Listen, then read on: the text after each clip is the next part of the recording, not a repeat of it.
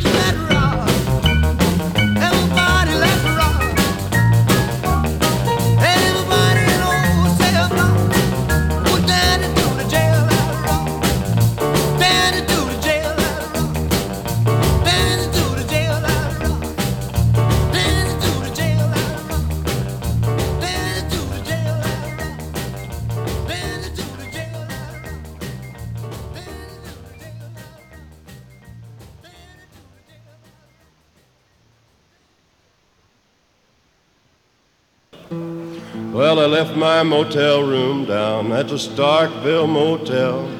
The town had gone to sleep and I was feeling fairly well. I strolled along the sidewalk neath the sweet magnolia trees. I was whistling, picking flowers, swaying in the southern breeze. I found myself surrounded. One policeman said, That's him. Come along, wildflower child, don't you know that it's 2 a.m.? They're bound to get you, cause they got a curfew. And you go to the Starkville City Jail. Well, they threw me in the car and started driving into town. I said, What the hell did I do? And he said, Shut up and sit down. Well, they emptied out my pockets, took my pills and guitar picks. I said, Wait, my name is All Shut Up. Well, I sure was in a fix. The sergeant put me in a cell, then he went home for the night. I said, Come back here, you so and so. I ain't being treated right. Well, they bound to get you, cause they got a curfew. And you go to the Starkville City Jail. I started pacing back and forth, and now and then I'd yell and kick my $40 shoes against the steel door of my cell. I'd walk a while and kick a while, and all night nobody came. Then I sadly remembered they didn't even take my name. At 8 a.m. they let me out. I said, Give me them things of mine. They give me a sneer and a guitar pick and a yeller dandelion. They're bound to get you, cause they got a curfew. And you go to the Starkville City Jail, and you go to the Starkville City Jail.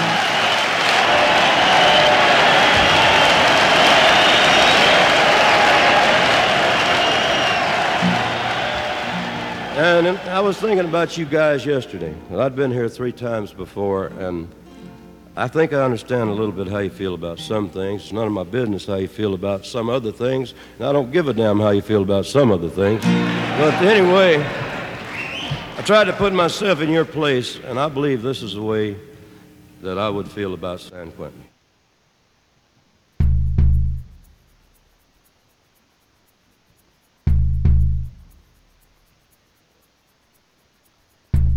Radio Catástrofe presenta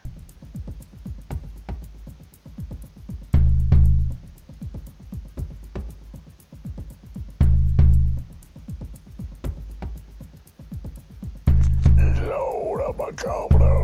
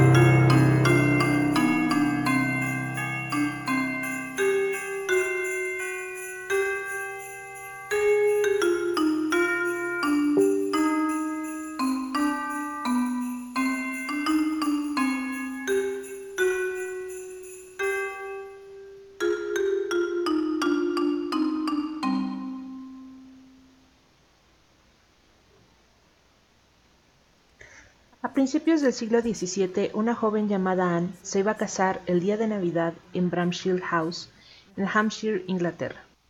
Después de la ceremonia y la fiesta, como era tradición en ese momento, los invitados estaban listos para llevar a la novia al dormitorio.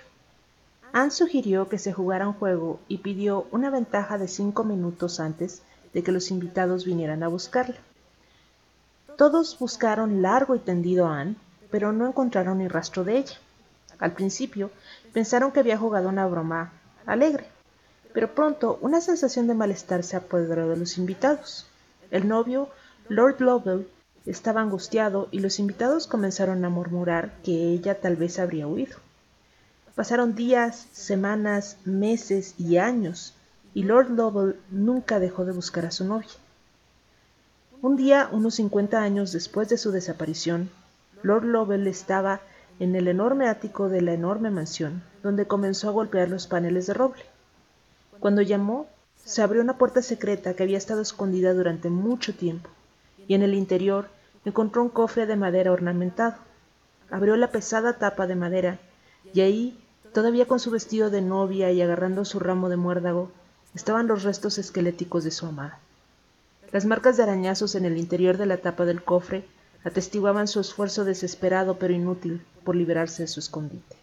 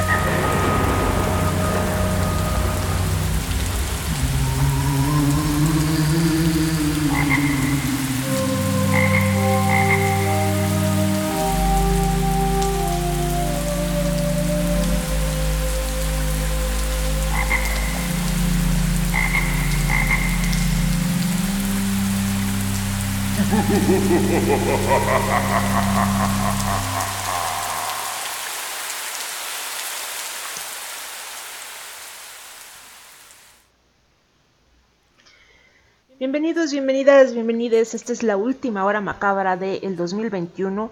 Ya nos vamos de vacaciones y regresamos en enero porque nosotros también estamos descansar, aunque me digan, no. Sí, yo también estoy descansar, no sean mala onda. Este, pero siendo este el último programa del año, quería prepararles un programa de historias de terror navideñas que puedan compartir con su familia el 24 y el 31. En Europa y un poco en Estados Unidos es tradicional contar historias de fantasmas en diciembre y en especial en Navidad. Eh, se cree que esta costumbre viene de las tradiciones paganas, que hace cientos de años, cuando el solsticio de invierno anunciaba más horas de oscuridad, menos cosechas, más actividad de animales depredadores y, según las creencias, un adelgazamiento del velo que separa nuestra realidad con aquella de lo sobrenatural. Las historias de fantasmas navideños, la más famosa, es desde luego un cuento de Navidad de Charles Dickens, quien utilizó esta tradición para retratar a un hombre millonario, avaro, amargado y profundamente cruel con sus semejantes, que sería visitado por los fantasmas de las Navidades pasadas, presentes y futuras, con la intención de reivindicarlo. De este cuento, que es eh, más bien una novela corta, se ha hecho miles de versiones en teatro, cine y televisión, con todo tipo de cambios y resultados. La primera versión de una película sobre este cuento fue de 1908 y a partir de ahí se han hecho 49 eh, versiones más, de las cuales eh, no todas son llamadas un cuento de Navidad, porque algunas son estelarizadas por humanos, pero otras son, lo son por dibujos animados y mopeds, etcétera, etcétera. Dándonos a entender que no importa si es para niños o adultos, todos estamos dispuestos a dejar entrar un poco de terror en Navidad. Y quién sabe, tal vez es verdad y quienes están en otro lugar usan estos días para venirnos a visitar, como la usuaria Scarlet Dragon nos cuenta en su propia anécdota navideña. Ella dice, tuve una visita inusual el día de Navidad de 2008 y estoy bastante segura de que no fue Santa Claus pasando por mi casa en Bloomington, Indiana. El día comenzó de manera típica, con apertura de regalos alrededor del árbol de Navidad. Serví una cena de Navidad anticipada para familiares y amigos y todos se fueron a las 5 pm, excepto mi hermana y mi cuñado que viven conmigo. Estaban dormidos en un dormitorio al final del pasillo, pero la puerta estaba abierta. Entré en mi habitación con mi perro, Toby, y cerré bien la puerta. Toby se acurrucó a los pies de mi cama para dormir como siempre. Hacía frío, así que me puse las mantas y el edredón alrededor de la cabeza y me acurruqué para dormir una siesta durante una hora. Me estaba quedando dormida cuando escuché que se abría el pestillo de la puerta de mi habitación. Esperé varios segundos a que mi hermano o mi cuñado dijeran lo que venían a decir, pero no hubo ningún otro sonido. Eran casi las 7 pm así que mi habitación estaba completamente a oscuras. Dejé las luces encendidas en la cocina y el baño y había muchas luces navideñas en la sala de estar, por lo que el pasillo habría estado muy bien iluminado. Podría ver a quien quiera que estuviera en la puerta con solo levantar la cabeza. Bajé las mantas y levanté la cabeza a la almohada, pero justo cuando podía ver quién estaba en la puerta, una luz extremadamente brillante me golpeó directo en la cara. Me cubrí los ojos y grité Apaga esa pinche luz, me está cegando. La luz desapareció de inmediato y escuché cerrarse el pestillo de la puerta del dormitorio. La luz de mi mesita de noche es una lámpara táctil, así que la encendí y miré alrededor del dormitorio. No había nadie excepto Toby y yo. Toby saltó de la cama y se dirigió a la puerta sin mostrar ningún signo de alarma. Al principio no me asusté porque Toby es un pastor holandés y fue entrenado para ser excelente perro guardián. Como Toby ya se había levantado, decidí dejarlo salir y ver qué necesitaba mi hermana o su esposo. Cuando entré al pasillo pude verlos a los dos todavía en la cama. Llevé a Toby a la sala de estar para dejarlo salir y tampoco había nadie ahí. Por lo general no soy una persona asustadiza y los ruidos extraños o las luces no me alarmarían, pero esta situación era demasiado inquietante y la luz había hecho que mi piel se erizara. Permítanme agregar que el pestillo de la puerta de mi dormitorio está roto de tal manera que la manija interior de la puerta debe moverse para que el pestillo salte y se enganche. Imita un sonido muy distintivo que estoy acostumbrada a escuchar, porque si no se cierra la puerta se abre. Estoy absolutamente segura de que la puerta estaba cerrada con pestillo cuando me metí en la cama, al igual que estoy segura de que fue el pestillo de la puerta lo que escuché durante el incidente. Cuando salí del dormitorio, la puerta estaba cerrada con pestillo nuevamente. No podía entender cómo mi hermano o mi cuñado pudieron haber entrado en mi habitación y luego regresar a su propia cama y meterse bajo de las cobijas en los pocos segundos que me, tocó me tomó llegar al pasillo. Pero pensé que tenía que ser alguno de los dos, ya que Toby siempre ladra y gruñe a todo el mundo y todo eh, aquel que no reconoce de inmediato. Cuando mi cuñado se levantó para prepararse para el trabajo esa noche, le pregunté qué había querido esa misma noche cuando abrió la puerta. Pareció perplejo y dijo Nunca me levanté de la cama y ciertamente nunca abrí tu puerta. Dormí profundamente todo el tiempo que estuve en la cama. De acuerdo, le pregunté a mi hermana ¿Querías algo más temprano esta noche cuando abriste mi puerta? Ella también parecía desconcertada y me dijo Me quedé dormitando pero nunca me levanté de la cama y nunca vi ni escuché nada en el pasillo. Dejé la puerta de su dormitorio abierta en todo momento y eh, se mira desde ahí hacia el pasillo para ver si hay alguien eh, entrando o saliendo de la casa. Entonces, ¿quién fue mi visitante especial de Navidad y cómo entró y salió tan rápido? Como la mayoría de las personas, los pensamientos de sus seres queridos siempre están a mano durante la época navideña. Cuando fui a acostarme por primera vez, estaba pensando en lo feliz que estaba de que mi pequeña familia hubiera disfrutado de una agradable Navidad. Pero hubiera sido mucho mejor si mi madre y mi hermano aún estuvieran vivos para compartirla con nosotros. Me gustaría pensar que fue el espíritu de mi hermano el que pasó a decir Feliz Navidad, yo también sigo pensando en ti. No he podido desacreditar este extraño evento ni encontrar ningún tipo de explicación racional. Tengo miedo de que mi corazón se detuviera mientras dormía y la luz que vi fue en realidad una luz brillante que según la gente informa después de experiencias cercanas a la muerte. Déjame ver, la escalera al cielo y arruinar mi oportunidad en el paraíso eterno diciendo apaga esa pinche luz. Hice una nota mental de que si alguna vez veo otra luz brillante, deberé de limpiar mi lenguaje, solo por si acaso.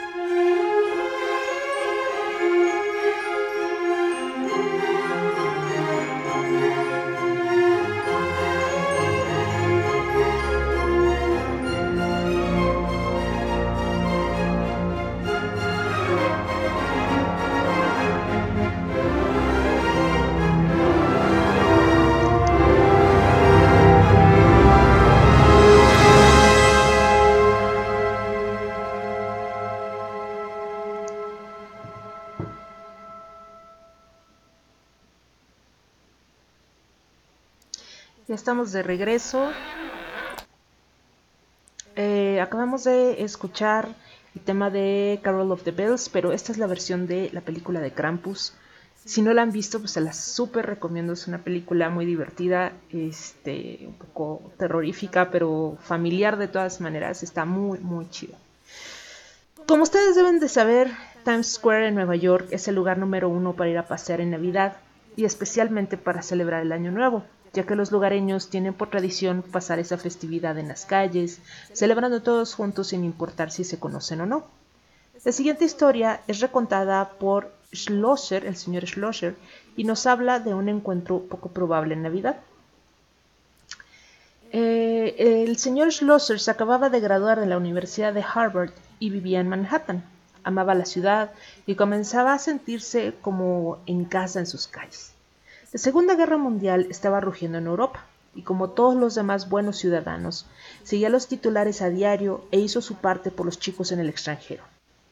Abrazando su chaqueta, se quedó temblando en la esquina, esperando que cambiara la luz y preguntándose dónde se quedarían sus amigos alistados en esa fría noche de invierno. Esperaba que estuvieran a salvo. Se estremeció solo parcialmente por el frío y miró a su alrededor a las brillantes luces de Times Square. Nunca se cansó de esa brillante escena. Su mirada fue captada por dos hombres que vestían los uniformes de la Royal Air Force de Inglaterra. Deben de estar de licencia, pensó. Los hombres se detuvieron a su lado, miraron rápidamente sus relojes y luego asintieron y le sonrieron. El más alto de los dos preguntó, con el acento corto de los británicos, si estaban en Times Square. Reprimió una sonrisa ante una pregunta tan turística y les dijo que sí. El semáforo cambió y los dos pilotos de la Fuerza Aérea Inglesa se pusieron a la par con el graduado de Harvard mientras cruzaban la calle. Los tres hombres empezaron a conversar juntos mientras deambulaban por las calles relucientes. Los británicos estaban encantados de estar en Times Square, después de todo lo que habían sufrido en la guerra. No entraron en detalles sobre sus experiencias durante la guerra y él no los presionó. Simplemente disfrutó de su placer en la escena, que se vio empañada solo por el frecuente control de sus relojes. Finalmente preguntó si tenían algún lugar donde estar, pero dijeron que estaban libres por la noche. Inmediatamente los invitó a cenar con él en el Harvard Club y los pilotos de la Real Fuerza Aérea aceptaron con presteza. Los tres hombres se dirigieron inmediatamente al Harvard Club, donde cenaron tranquilamente y charlaron hasta altas horas de la noche. Los pilotos fueron una gran compañía y contaron muchas historias, aunque pasaron por alto sus experiencias en la guerra. Continuaron revisando sus relojes con frecuencia durante toda la noche, pero decidió que era solo un hábito nervioso que habían adquirido en algún lugar, posiblemente en la Fuerza Aérea. Cuando se acercaba la medianoche, los dos pilotos se excusaron y se levantaron de la mesa. Agradecieron al hombre de Harvard por su velada memorable y se, se dirigieron hacia la puerta. Luego, el piloto alto se volvió y le dijo a su anfitrión que siempre habían querido visitar Times Square, pero que nunca habían tenido la oportunidad. Fue extraño, agregó el piloto, que tuvieran que esperar hasta que estuvieran muertos, muertos en acción cuando sus aviones fueron derribados la noche anterior sobre Berlín para cumplir este sueño.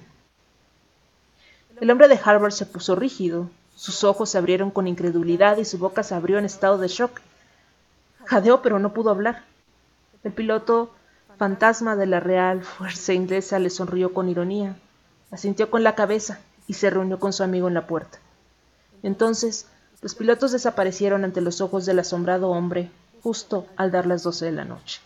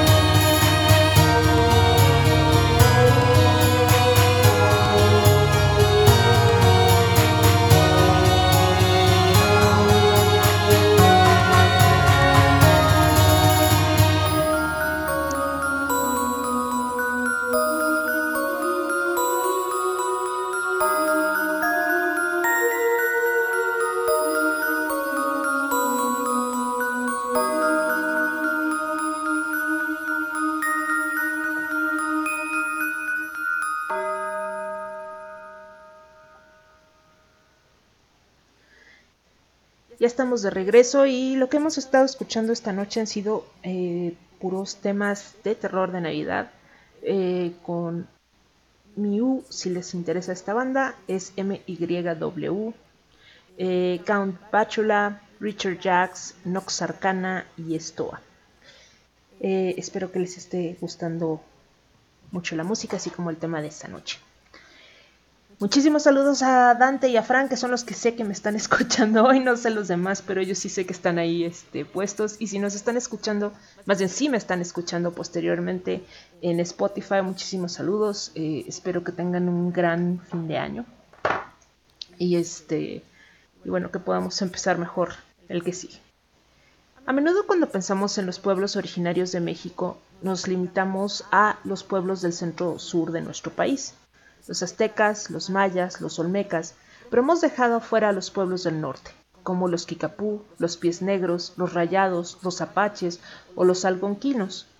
Parte de la razón por la que no los nombramos es porque no hemos nos hemos hecho la idea de que estos grupos pertenecen a los Estados Unidos, olvidando por una parte el territorio robado a México y por otra que estos grupos originarios estaban antes de que siquiera nos llamáramos México, Estados Unidos o Canadá. Si recuperáramos nuestros lazos con los pueblos originarios del norte, enriqueceríamos mucho nuestra historia. Y esta leyenda del pueblo algonquiano es tan importante para las primeras naciones del norte de nuestro continente que prácticamente todas las tribus la toman por cierta. Desde el estado de Coahuila hasta Canadá, los avistamientos de esta criatura llamada Wendigo o Windigo siguen estando presentes por decenas hoy en día. Su leyenda es una muestra de lo que nos estamos perdiendo al no reconocer esa parte de nuestra historia. Según la mayoría de las tradiciones orales algonquinas, un Windigo es un monstruo caníbal que se alimenta de los débiles y socialmente desconectados. En la mayoría de las versiones de la leyenda, un humano se convierte en un Windigo después de que su espíritu es corrompido por la codicia o debilitado por condiciones extremas, como el hambre y el frío. En otras leyendas, los humanos se convierten en Windigos cuando son poseídos por un espíritu al acecho durante un momento de debilidad. Hay muchas variaciones en la apariencia y los poderes de la criatura. A veces los Wendigos se describen como excepcionalmente delgados, con el cráneo y el esqueleto empujando a través de su piel color ceniza, parecida a una momia. Otras historias describen al Wendigo como un gigante bien pulido que se vuelve proporcionalmente más grande cuando come. Según otras leyendas más, el Wendigo tiene orejas puntiagudas o parecidas a las astas o cuernos de los animales que brotan de su cabeza. Los ojos de un Wendigo se han descrito como hundidos o brillantes como las brasas. Los dientes afilados y puntiagudos, el mal aliento y el olor corporal también son a menudo rasgos de un Wendigo. El Wendigo suele estar, aunque no siempre, dotado de poderes como fuerza y resistencia sobrehumanas que le permiten acechar, dominar y devorar a sus víctimas. A los Wendigos se les suele atribuir una vista, oído y olfato excepcionales. Se dice que se mueven con la velocidad del viento y tienen la capacidad de caminar sobre nieve profunda o incluso sobre aguas abiertas sin hundirse. Es más probable que uno encuentre un Wendigo en los meses de invierno en lo más profundo del bosque tal como le pasó a un usuario de Reddit llamado NoSleep. Él nos cuenta, después de escuchar historias y buscar cosas en línea, estoy bastante seguro de que era un Wendigo.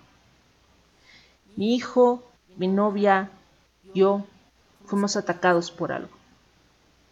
Estábamos acampando en el área más al norte de Washington. Mi novia es increíblemente supersticiosa, así que insistió en que lleváramos armas. Así que tenía mi cuchillo de combate y una escopeta de calibre 12, y ella trajo un rifle, un rifle 22 junto con un machete recién afilado. Nuestro hijo tenía solo tres años en ese momento. Ella y yo nos pusimos nerviosos por un guardabosques que parecía muy tenso e inquieto, que nos detuvo y en lugar de confiscarnos nuestras armas nos dijo que tuviéramos cuidado y nos mantuviéramos seguros. Luego nos envió de camino al campamento. Cuando llegamos ahí nos informaron que varios visitantes habían hablado sobre algunos ruidos antinaturales y una criatura pálida que imitaba voces y sonidos de personas que no hablaban o parecían estar distraídas. Me reí y lo saqué de mi mente pensando para mí mismo que no había tal cosa, solo nos estaban bromeando. Entonces, llegamos al área donde íbamos a instalar el campamento. Inmediatamente preparamos un fuego para encender y armamos nuestras carpas y bolsas. Le di de comer a mi hijo mientras mi novia comía un bocadillo. Decidimos echar una vista al área, así que mi novia y yo caminamos alrededor de una hora más o menos. Tenía uno de esas mochilas para bebés y mi hijo comenzó a pesar mucho. Todo parece normal hasta que vi algo en el casi camino en el que estábamos. Caminamos más cerca para investigar y vimos marcas de rastro.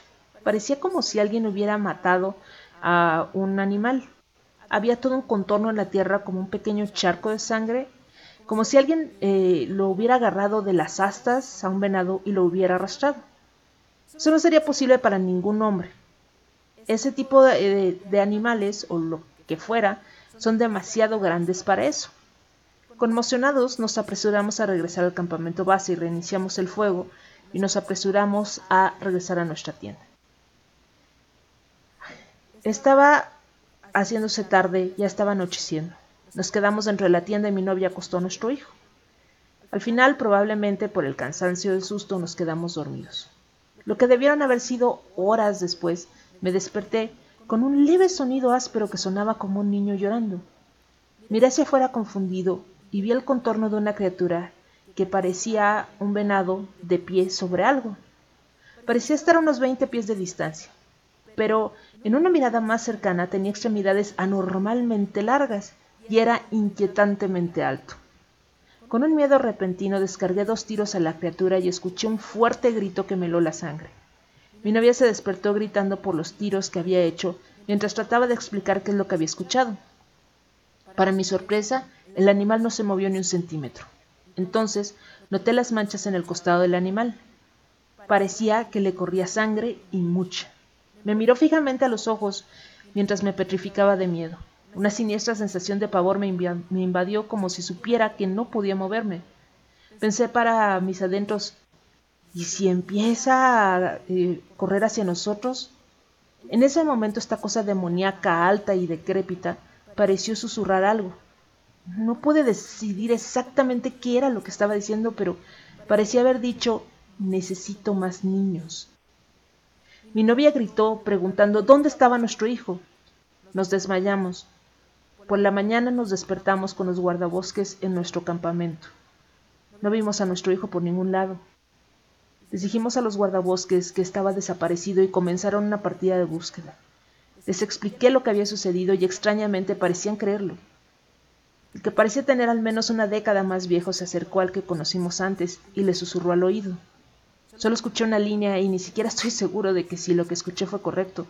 Sonaba como si dijera se está volviendo más atrevido no parecían querer este, estar solos, así que esperaron con nosotros mientras continuaba la búsqueda. Nos alojamos en una cabaña de troncos durante tres días con un guardabosques, cuando de repente algunos guardabosques entraron en la cabaña diciendo que no podían encontrar a nuestro hijo. Mi novia comenzó a llorar. Empezó a odiarme pensando que podría haber hecho algo si no me hubiera congelado de miedo. Salimos corriendo solo para encontrar algunos oficiales de policía heridos y asustados. Los guardabosques nos dijeron que nada de lo que pasó eh, lo habían visto antes. La policía estaba muerta de miedo y lo único que yo sé es que ya no tenemos un hijo. Dios ayude a quien quiera que vaya a ese bosque a continuación y por favor no traigan a sus hijos con ustedes.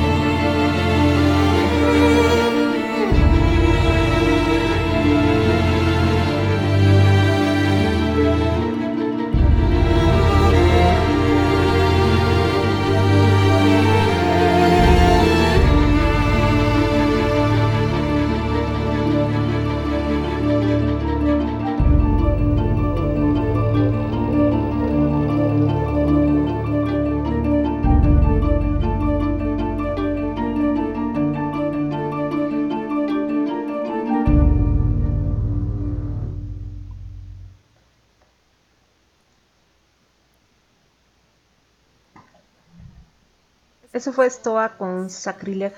Y eh, muchos saludos a Jai en Colombia y muchos saludos a Mau en el Ajusco porque ya me reclamaron de que también me están escuchando y a mí se me pasó el, el mencionarlos, perdón. Eh, seguramente han escuchado de la supuesta pelea eterna entre vampiros y hombres lobo. La realidad de las cosas es que ese es un invento hollywoodense muy reciente. En el folclore, una criatura sobrenatural no tenía problema con la otra. De hecho, a menudo se mezclaban e incluso si han leído Drácula recordarán que el conde podía convertirse en lobo. Zombies, hombres lobo y vampiros tienen en realidad mucho en común. En la cultura china los zombies se convertían en vampiros y en la cultura rumana, precisamente la de Blood Tapes, había un tipo de criatura llamada Pricolichi, que son una combinación de vampiro y hombre lobo. Los Pricolichi, similares a los Strigoi o vampiros, son almas no muertas que se han levantado de la tumba para dañar a las personas vivas. Mientras que un Strigoi posee cualidades antropomórficas similares a las que tenía antes de morir, un Pricolichi siempre se parece a un lobo. A menudo se dice que los hombres violentos y maliciosos se vuelven pricolichi después de la muerte para seguir dañando a los otros humanos. Parte del folclore rumano delinea a los pricolichi eh, como hombres lobo en vida y después de morir regresan como vampiros. Esto también da lugar a la leyenda de los vampiros que pueden convertirse en animales como lobos, perros, búhos y murciélagos. El tema común de todos estos animales es que son cazadores nocturnos al igual que los vampiros. Por alguna razón, los Pricolichi en específico aman la Navidad. Son como perros que adoran el invierno y su máxima diversión, además de deschepar gente, claro, es retosar y jugar en la nieve. Se dice que la actividad de los hombres lobo aumenta durante la temporada navideña e incluso en tiempos modernos, muchas personas que viven en áreas rurales de Romania han afirmado haber sido brutalmente atacada por lobos anormalmente grandes y feroces Aparentemente, estos lobos atacan silenciosamente e inesperadamente solo a objetivos solitarios. Las víctimas de estos ataques suelen afirmar que su agresor no era un lobo corriente, sino un pricolichi, que ha vuelto a la vida para seguir causando estragos. Es curioso si lo piensan, esta criatura se parece un poco al chupacabras, excepto porque el chupacabras no aparecía en tiempo de frío que yo recuerde. Por otra parte, si no crees tener muchas posibilidades de encontrarte un pricolichi, siempre podrías encontrarte con la cacería salvaje. Muchas de las tradiciones navideñas vienen en realidad de las creencias nórdicas. Por ejemplo, el árbol de Navidad que adornamos cada año representa originalmente al árbol que unía los nueve mundos en los que creían los nórdicos, el famoso fresno llamado Yggdrasil, que a pesar de que mudaba de hojas en invierno, siempre renacía en primavera, y para adornarlo los nórdicos solían decorar el árbol con yule, con clavos de olor y pinos de árbol. Todo muy bonito. Aún así, la recomendación era no salir de casa en invierno. ¿Por qué? Pues por el peligro de encontrarse con la cacería salvaje de Odín. Según el libro El trueno en la montaña, cuando soplan los vientos hibernales y se encienden las hogueras de Yule, es mejor quedarse en el interior, alejado de los senderos oscuros y los páramos salvajes. Aquellos que deambulan solos durante las noches de Yule pueden escuchar un crujido repentino a través de las copas de los árboles, un susurro que podría ser el viento, aunque el resto del bosque esté quieto. Pero luego los ladridos de los perros llenan el aire y la multitud de almas salvajes descienden. El fuego brilla en los ojos de los sabuesos negros y los cascos de los caballos negros. La cacería salvaje de Odín no está hecha para ojos humanos, y quien la viera recibirá la maldición de perder la vida de un ser humano o algún otro terrible presagio.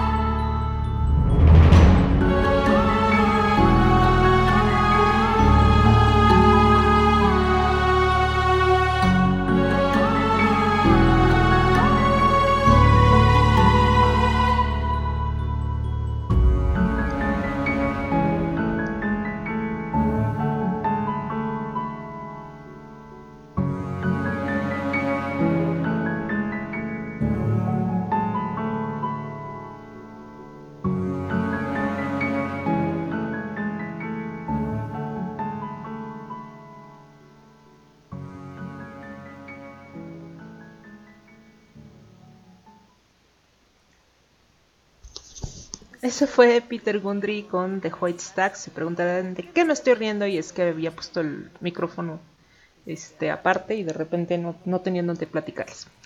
Esta es la última parte del programa. Les recuerdo que estaré de regreso hasta enero. Mientras tanto, si me extrañan como yo les extrañaré, me pueden escuchar en Spotify con programas pasados, pero muy buenos. Y aquí les va la última historia de la noche y del año.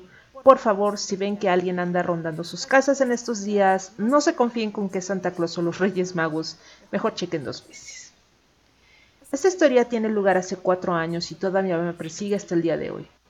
Era la noche de Navidad y mi familia conducía a casa desde un elegante restaurante. Yo, a diferencia de mi familia, no estaba cansado, por lo que el viaje de 45 minutos parecía perpetuo.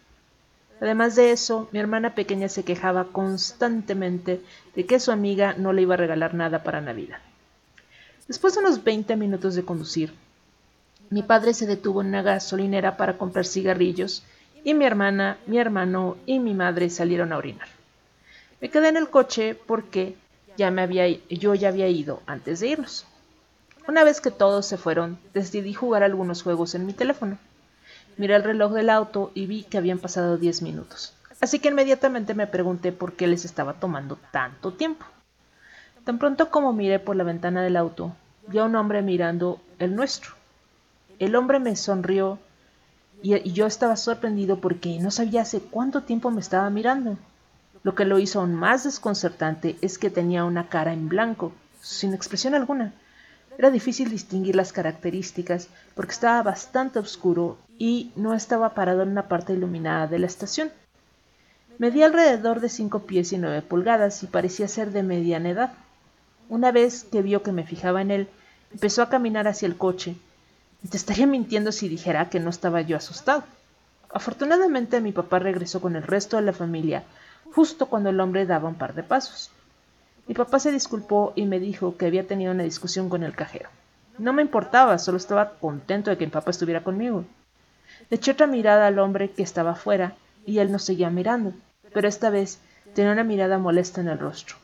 Nos marchamos y durante el resto del viaje en coche no pude dejar de pensar en ese hombre. Esto no habría sido tan malo si hubiera terminado ahí, pero no fue así. Más tarde esa noche estaba viendo YouTube mientras todos los demás dormían, y afortunadamente para mí, una tormenta se estaba apoderando de nosotros. Disfruto de las tormentas, me hacen sentir cómodo mientras estoy acostado. Dejé mi teléfono y disfruté del ambiente. Eso no duró mucho cuando escuché que algo se estrellaba contra la ventana detrás de mí. Me tambaleé hacia adelante y casi me caigo de la cama. Pensé que un pájaro acababa de estrellarse contra la ventana. Abrí las persianas y lo que vi a continuación me persiguió. Vi a un hombre parado junto a los autos de mis padres mirando hacia mi habitación. Lo miré más de cerca y casi me da un infarto. Era el mismo hombre que vi en la gasolinera, solo que esta vez, cuando nuestras miradas se encontraron, él sonrió. Siendo el chico de 14 años que yo era, hice lo más varonil y que pude y grité a todo pulmón. Mi papá bajó corriendo las escaleras y entró a mi habitación. ¿Por qué diablos estás gritando? dijo él. Le hablé del hombre y le expliqué todo lo que había pasado. Mi papá agarró un bate de béisbol y me dijo que llamara a la policía. Después de diez minutos la policía apareció fuera de nuestra casa y encontró al hombre en nuestro cobertizo. Lo arrestaron y esa fue la última vez que lo vi. Al día siguiente, mi papá inspeccionó la casa y encontramos que la manija de la puerta trasera estaba dañada, pero no completamente rota. Esto me da una inquietante sensación de que si realmente se las arregló para entrar, podríamos, podría habernos hecho mucho daño o posiblemente habernos matado. Eso es todo por esta noche. Gracias por este año que se han aventado en compañía mía y de las historias de terror que les busco cada semana. Nos vemos en enero. Síganse cuidando. Que el Señor Oscuro nos cuide a todos.